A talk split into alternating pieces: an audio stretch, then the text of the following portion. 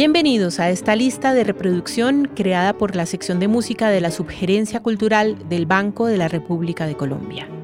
Soy María Isabel Quintero y en este episodio de la lista de reproducción Todas las voces todas, continuaremos refiriéndonos a la Misa de Requiem, uno de los géneros más importantes de la música sacra.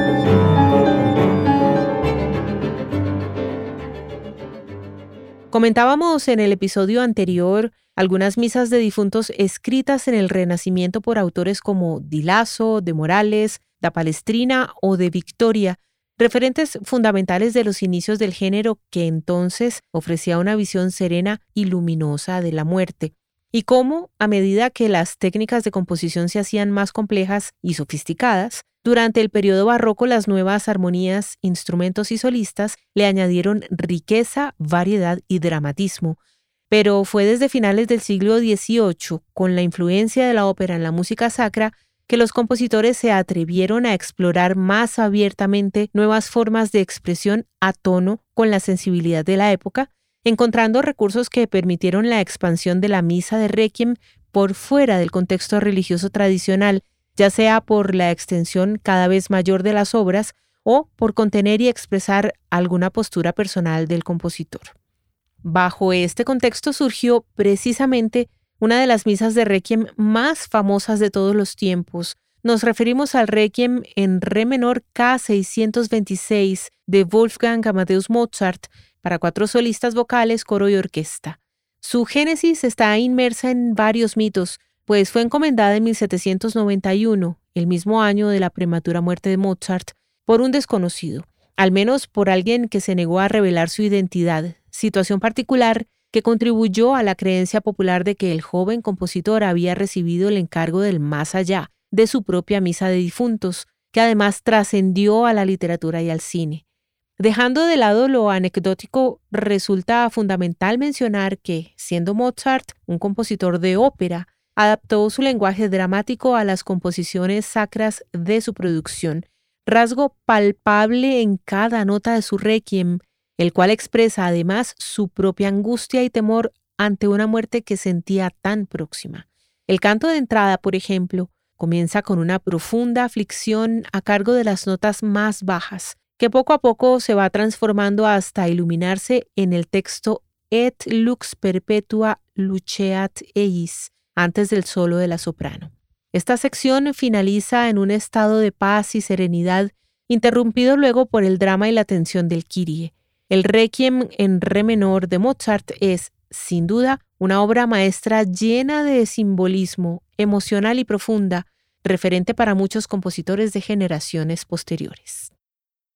Otra obra de considerable magnitud es la Grande Messe du Mort escrita en 1837 por el compositor francés Héctor Berlioz para un conjunto de intérpretes sencillamente descomunal, coro mixto, orquesta y cuatro ensambles de metales dispuestos fuera de escena. Berlioz pretendía un mínimo de 400 miembros entre orquesta y coro, e incluso declaró que, de ser posible, esa cantidad podía doblarse. En su requiem, Berlioz hizo gala de todos los recursos que eran constitutivos de su expresión, pues para él, un reconocido agnóstico, se trataba de un fruto artístico por encima de un manifiesto espiritual. Así que destinó a cada familia de instrumentos diferentes personajes o ideas, al mejor estilo programático que le era tan natural, pero también resaltó musicalmente el significado espiritual del texto con dramatismo, expresividad e incluso un toque de misticismo muy personal como por ejemplo en la secuencia Dies la sección que describe una visión terrorífica del juicio final, a cargo en esta obra de una fanfarria de metales. El canto de entrada, ligado en un solo movimiento con el Kyrie, comienza con una tristeza que da paso a la súplica a través de una melodía dulce que expresa el Kyrie eleison, previa a la fuerza dramática del ya mencionado Dies Irae mucho más modesto en carácter, dimensiones y pretensiones, el compositor alemán Robert Schumann escribió su Requiem opus 148 en 1852, pocos años antes de su muerte, en un momento en que su salud mental era ya bastante frágil. Aunque no se trata de una de sus obras más conocidas, La incluimos en este episodio por la visión particular que ofrece Schumann de la muerte, un evento sereno que otorga paz y liberación al alma sufriente, reflejo además de su sensibilidad hacia este tipo de obra con la cual se identificaba profundamente a pesar de su filiación protestante. En comparación con otras obras de su tiempo, como las que hemos estado mencionando, el Requiem de Schumann es una obra de escritura sencilla, mesurada e íntima. Otra misa de difuntos que se aparta del estilo grandilocuente y operático del cual hablábamos al comienzo de este episodio es el Requiem para voces masculinas, órgano y timbales de Franz Liszt, a saber uno de los más grandes pianistas del siglo XIX, también compositor y director de orquesta, dueño de una carrera artística sumamente rica y popular en los escenarios más prestigiosos de la época. Y también fue un hombre con fuertes inclinaciones místicas e inquietudes religiosas concretas, que lo llevaron a convertirse en terciario franciscano, una orden menor de la comunidad, en 1865, cuando ya superaba los 50 años de edad. Así que hubo un lugar especial para obras religiosas dentro de su producción, muchas de ellas escritas bajo la influencia del cecilianismo, un movimiento que propendía por la escritura depurada de la música sacra, lejos de los excesos de la ópera romántica. Tal fue el contexto artístico y existencial dentro del cual surgió este requiem en 1871, alimentado además por los dramas personales que Liszt había estado viviendo tras la muerte de su madre y dos de sus hijos en un breve lapso de seis años. A pesar de esa tragedia personal, la obra está llena de luz y esperanza, y sus melodías sencillas, soportadas por una armonía audaz, resaltan el sentido del texto y el tono general de la obra desde el canto mismo de entrada, modestia, misticismo, resplandor y expresividad. El mismo año en que Liszt comenzaba a escribir su misa de difuntos, Johannes Brahms estrenaba en Viena su famoso Requiem alemán Opus 45 para soprano, barítono, coro y orquesta, una de las obras sacras más representativas del romanticismo. Dejando de lado su agnosticismo, el maestro de Hamburgo se dedicó por años, tal era su costumbre, a la composición de esta pieza, afligido por la muerte de Schumann, a quien quería y respetaba profundamente, y por el fallecimiento de su madre, a quien adoraba y había idealizado en extremo. De manera muy consecuente con sus posturas y sentires, dio origen a una vasta obra que parte del esquema del requiem católico para alejarse drásticamente al cambiar los textos tradicionales en latín por fragmentos de la Biblia luterana en alemán. En resumen, los textos provienen de 15 citas de la Biblia escogidas por Brahms, agrupadas en siete movimientos que presentan una visión más filosófica que espiritual de la muerte, sin angustia ni temor al juicio final, sino como un paso inevitable, como parte esencial de la vida. El texto del primer movimiento, Bienaventurados los que sufren, porque ellos serán consolados, perteneciente al Evangelio de San Mateo, establece el consuelo de los afligidos como el eje temático de toda la obra, mensaje que reitera el Salmo 126. Los que sembraron con lágrimas, con regocijo segarán. Irá andando y llorando el que lleva la preciosa semilla, mas volverá a venir con regocijo trayendo sus gavillas. Es un movimiento lleno de matices que oscilan entre la dulzura, la paz, la serenidad y la esperanza.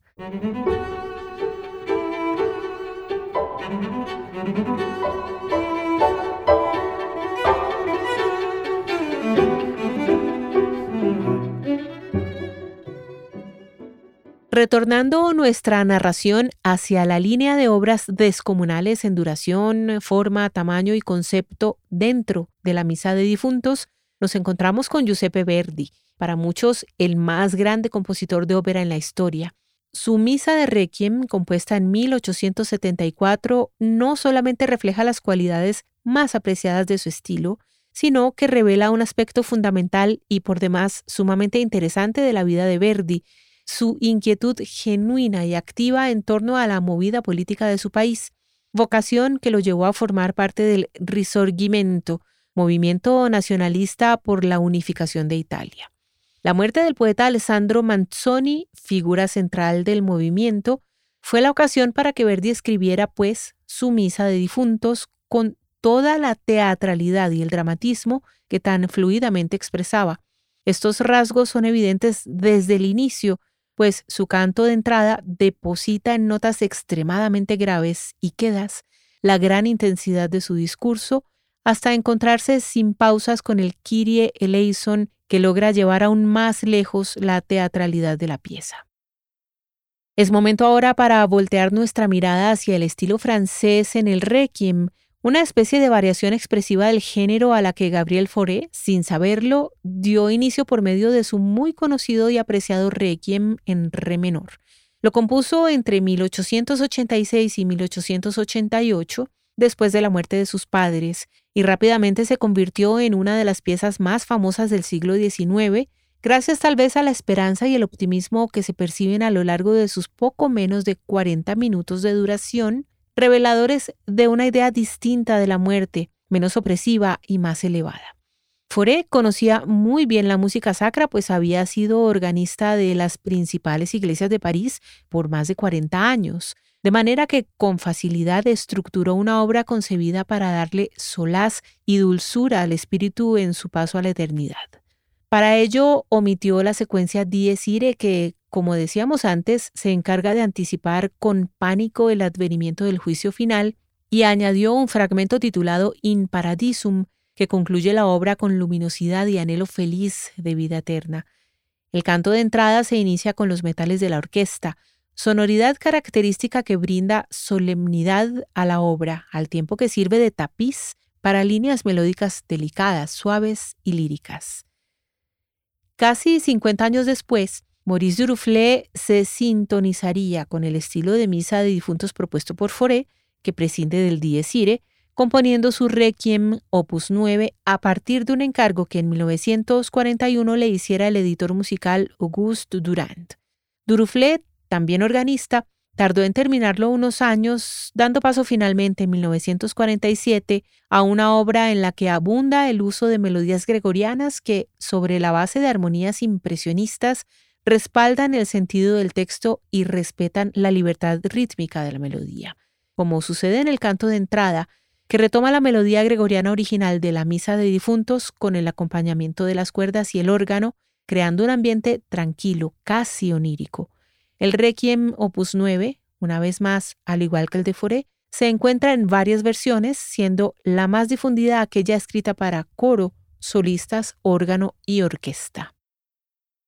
En 1958, al compositor inglés Benjamin Britten le fue encargado componer un requiem para la reinauguración de la Catedral de Coventry, que se encontraba aún en ruinas después de haber sido destruida durante la Segunda Guerra Mundial. Oportunidad que Britten aprovechó para escribir una obra en la que pudiera plasmar sus ideales y poner en práctica su postura pacifista, denunciando los horrores de la guerra en general, no solo de la Segunda Guerra Mundial, sino de todos los conflictos que se habían desatado entonces, la Guerra Fría, la guerra en Vietnam y la crisis de los misiles en Cuba, por mencionar algunos. Así nació el Requiem de Guerra, obra inmensa que se estrenó en 1962 como acto principal de la inauguración de la catedral. Y así como el arquitecto restaurador decidió mantener la unión de lo antiguo y lo moderno, construyendo la nueva catedral junto a las ruinas y no sobre ellas, Britten mantuvo el texto latino tradicional, intercalándolo con textos del poeta y soldado inglés Wilfred Owen. Se configuró así una obra bilingüe, única, dramática y realista, reflejo de la imagen cruda de la guerra que los poemas de Owen tan hábilmente describían en oposición a la idealización de un nacionalismo estéril. Escrita para coro, orquesta, órgano, coro de niños, soprano, tenor y barítono, el Requiem de guerra tiene un cierto carácter teatral, pues Britten designó roles a los grupos de músicos que alternan, dialogan y se complementan entre sí, dividiéndolos en tres ensambles de la siguiente manera. El coro de niños, acompañado por el órgano, canta los textos en latín de la misa. La soprano, acompañada por la orquesta, canta en latín los textos asociados a la misa latina, mientras que el tenor y el barítono, acompañados por una orquesta de cámara, cantan los textos en inglés de Owen. En algunas partes los grupos se mezclan y complementan para mantener el hilo conductor y la unidad de la obra. El canto de entrada es una pieza dinámica y compleja que desde los primeros acordes se envuelve implacable en el temor y la angustia de la muerte. destino inevitable anunciado con un toque de campanas que, junto a las cuerdas, crea un ambiente inquietante. El coro de niños entona el Requiem Eternam apoyado por el coro de adultos y, acto seguido, los metales y la percusión refuerzan el dramatismo hasta una nueva intervención del coro de niños, esta vez para interrumpir la intensidad y atenuar la angustia antes de dar paso al tenor, cuya voz entona el poema Anthem for the Damned Youth, himno para la juventud condenada de Owen. Así concluimos este recorrido por una de las formas corales más importantes de la música occidental, la misa de Requiem. Hablamos de sus orígenes y evolución y encontramos la diversidad propia de cada época, sus recursos y las técnicas de composición empleadas para comunicar la angustia, el temor y la tristeza, así como el consuelo, la paz y la confianza frente a la perspectiva de la muerte y del más allá. La misa de Requiem ha servido además para conmemorar los eventos más trágicos de la humanidad, también para resaltar el carácter universal y humano de la pena, de la pérdida, de la esperanza.